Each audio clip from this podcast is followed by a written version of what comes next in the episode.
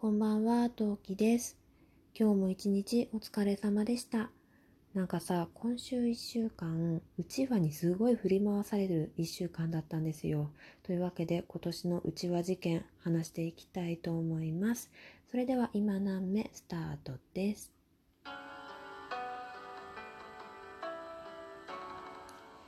何目？この番組は戦闘不能日常系ママトーカーの陶器が日々奮闘しながらお送りいたします。というわけで皆さんこんばんは、陶器です。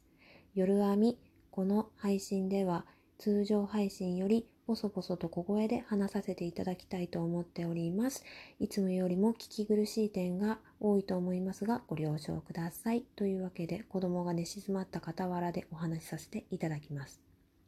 さて、まあ今何名を聞いてる方で特にライブ配信に遊びに来てくださった方はねご存知かと思いますが今週はもう本当にうちわにね振り回される1週間でございました。さてこのうちわっていうのはですね、えー毎年毎年上の子が通ってる幼稚園では、えーうちわをね持って帰ってきてノーマルな無地のうちわを持ってきてそれをご家族と一緒にデコレーションをして持って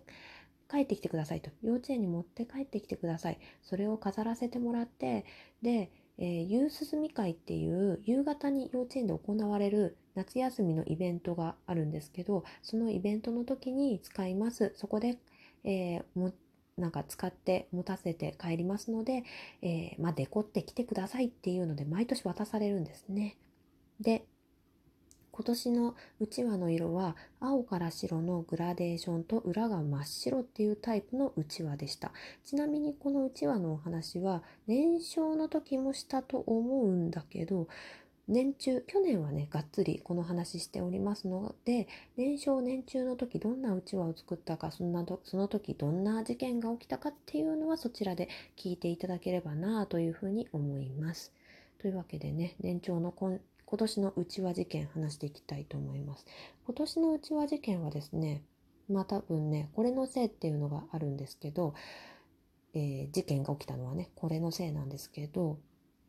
いつもはね、えーうちわの制作期間が1週間半ぐらいなんですよ。だいたい土日が1回しかないっていう状況で、だから週半ばに持って帰ってきて、次の週の週末に提出してくださいっていう感じなんですけど今回今年はですねなぜか土日が2回挟んだので3週ぐらい、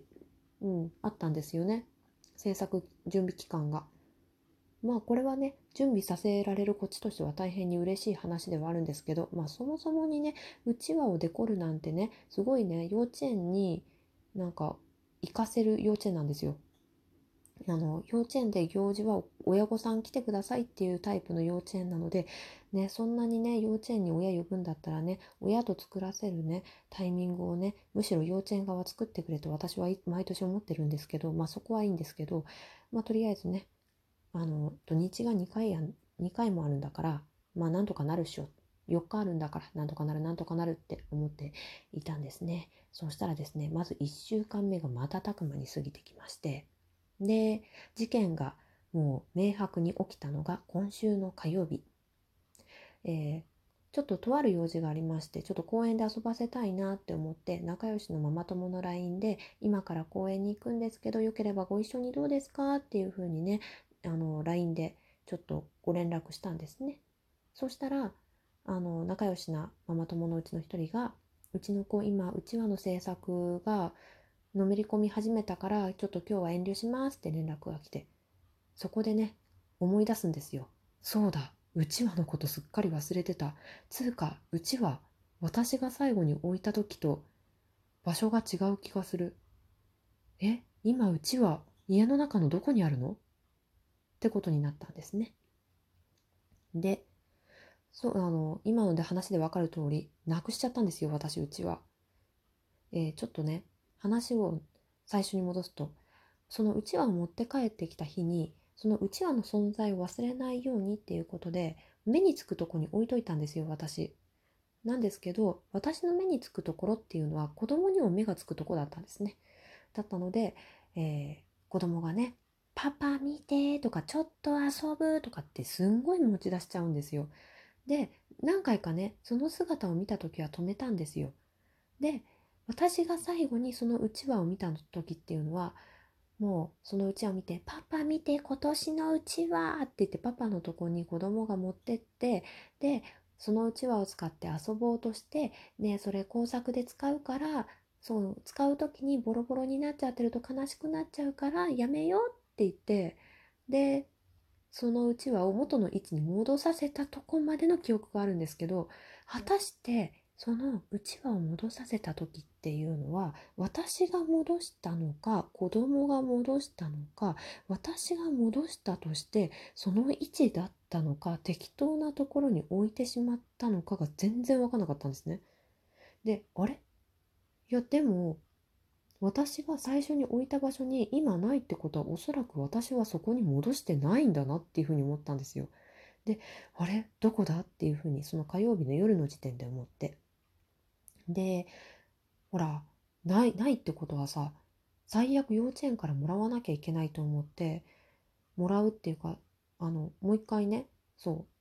幼稚園にとりあえず亡くなったことを伝えなきゃっていうのもあって水曜日の午前中にめちゃくちゃ探したんですよ。それこそいろんな人のあの力を借りて探したんですね。まあ、最初にライブ配信してないないないないって話をしてでその後に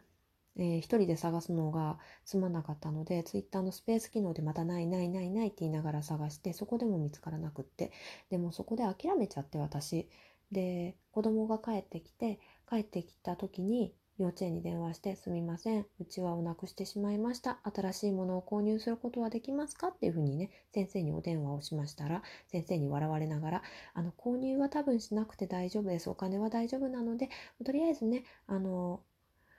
とりあえず、息子くんに明日持たせますので、えー、まあ、ちょっと代金の方はね、園長と確認しますので、少々お待ちくださいっていうふうに電話を受けたんですね。で、ああ、わかりましたっていうふうに電話を切って、ああ、やれやれ、これでとりあえず明日ね、うちわを持って帰ってくるから、それをデコレーションして、で、また幼稚園に持ってこ、ああ、恥ずかしいって思ってたんですよ。でね、まあその日、水曜の夜ですね、まあ、寝る前に、じゃあちょっとおもちゃ片付けて寝よっかって言って、あの上の子くんとおもちゃを片付けていたらですね、カーテンがちゃんと閉まってなくって、カーテン閉めた時にね、パサッってカーテンの内側から音がしたんですよ。あれ？何の音？今の？と思って、カーテンをね、ピラってめくったら、そっからね、パタッって言って、うちわがね、出てきたんですよ。なんで私はそこを探さなかったの？って思う人がいるかもしれないんですけど、あのですね、何回か開けてたんですよ。火曜日までは。というのも私布団を干すのがとても好きなのでわりかしそのカーテンを開け閉めするタイプだったんですけどあの東京都内あの先週今週の頭天気が悪かったのであのカーテンをあまり大きく開け閉めをしなかったんですね。なのでカーテンの移動がなかったので気がつかなかったんですね要するに。最後に閉めてそこにあのうちわが挟まってしまった時以来大きく移動しなかったのでだからうちわが移動するほど動くほど倒れるほどカーテンが移動しなかったわけですよ。でそのカーテンのしかも内側なんですけどその内側もちょっとテレビ台とカーテンがかかってる場所が、うん、重なってるところがあって、えー、テレビ台の内側にあるカーテンの内側にあったんですよ。挟まってたっぽいんですね要するに。うちわが。そこから出てきてここだったかっていう風になってまあ無事ねうちわは出てきたんですけど。で今年はですね子供に「どんなうちわにするの?」って言ったら去年と一昨年はね全然見向きもしないというかむしろ面倒くさくて絶対やりたくないみたいなね感じだったんですけど今年のうちわはね制作うちわ制作はやる気満々でどんなのにしたい？って言ったらポケモンにするって言ってあまあやっぱりそうかと思ったんだけど。でまあ子供だけにやらせてもよかったんだけど多分うちはボロボロにしちゃうだろうなっていう危惧もあったのでじゃあママが折り紙でなんかポケモンを折り紙で折ってあげるからそれを貼ってシールいっぱい貼ってキラキラのシールいっぱい貼るのどうっていう風にね提案させていただきましてああそれいい素敵ねって言ってで何折る？って言ったらピカチュウとうんうん海洋画嘘でしょ？ってなって。で、海洋画の折り方なんてないよって言ってググったらあったんですよ。もう今時ググりゃ何でもありますね。でその海洋画ってクジラみたいな感じのポケモンなんですけどそのねなんかクジラみたいっていうと簡単っぽいじゃないですか折り方結構難しいんですよでしかもその普通の折り紙の紙じゃなくってなんだろうなんかちょっと金と銀の折り紙想像してもらえますかね皆さん。その金と銀の折り紙の青バージョンみたいな感じで普通の折り紙とちょっと質の違う折り紙で私折ってたんですね。これがこの紙めちゃめちゃ折りにくいのよ。っていうか間違えて折り目をつけるとその折り目がめちゃめちゃ目立っちゃうタイプの折り紙でもう慎重に慎重を重ねながら折らないといけなくってもう大変で。ピカチュウはよくねたまに折り紙で折ってたんですぐできたんですけど海洋画がもうめちゃめちゃ大変でしかも海洋画紙2枚使わないといけなかったんでもうさ下の子がギャン泣きしてる中もう海洋画必死に折ってで背景今年の背景は、えー、そのキラキラのシールお星様のシールをたくさん買ってきたのでいろんな形状のねお星様のシールをいっぱい買ってきたのでとりあえず子供にそれをペタペタペタペタペタって貼らせてでピカチュウの折り紙折って顔を描いてで、え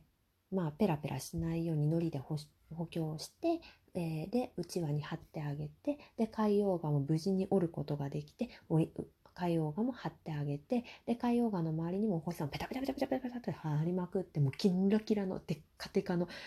うちわがとりあえずね無事に完成しました。ということでね、無事に提出することができそうです。よかった、よかったということで、今年のね、うちは事件簿でした。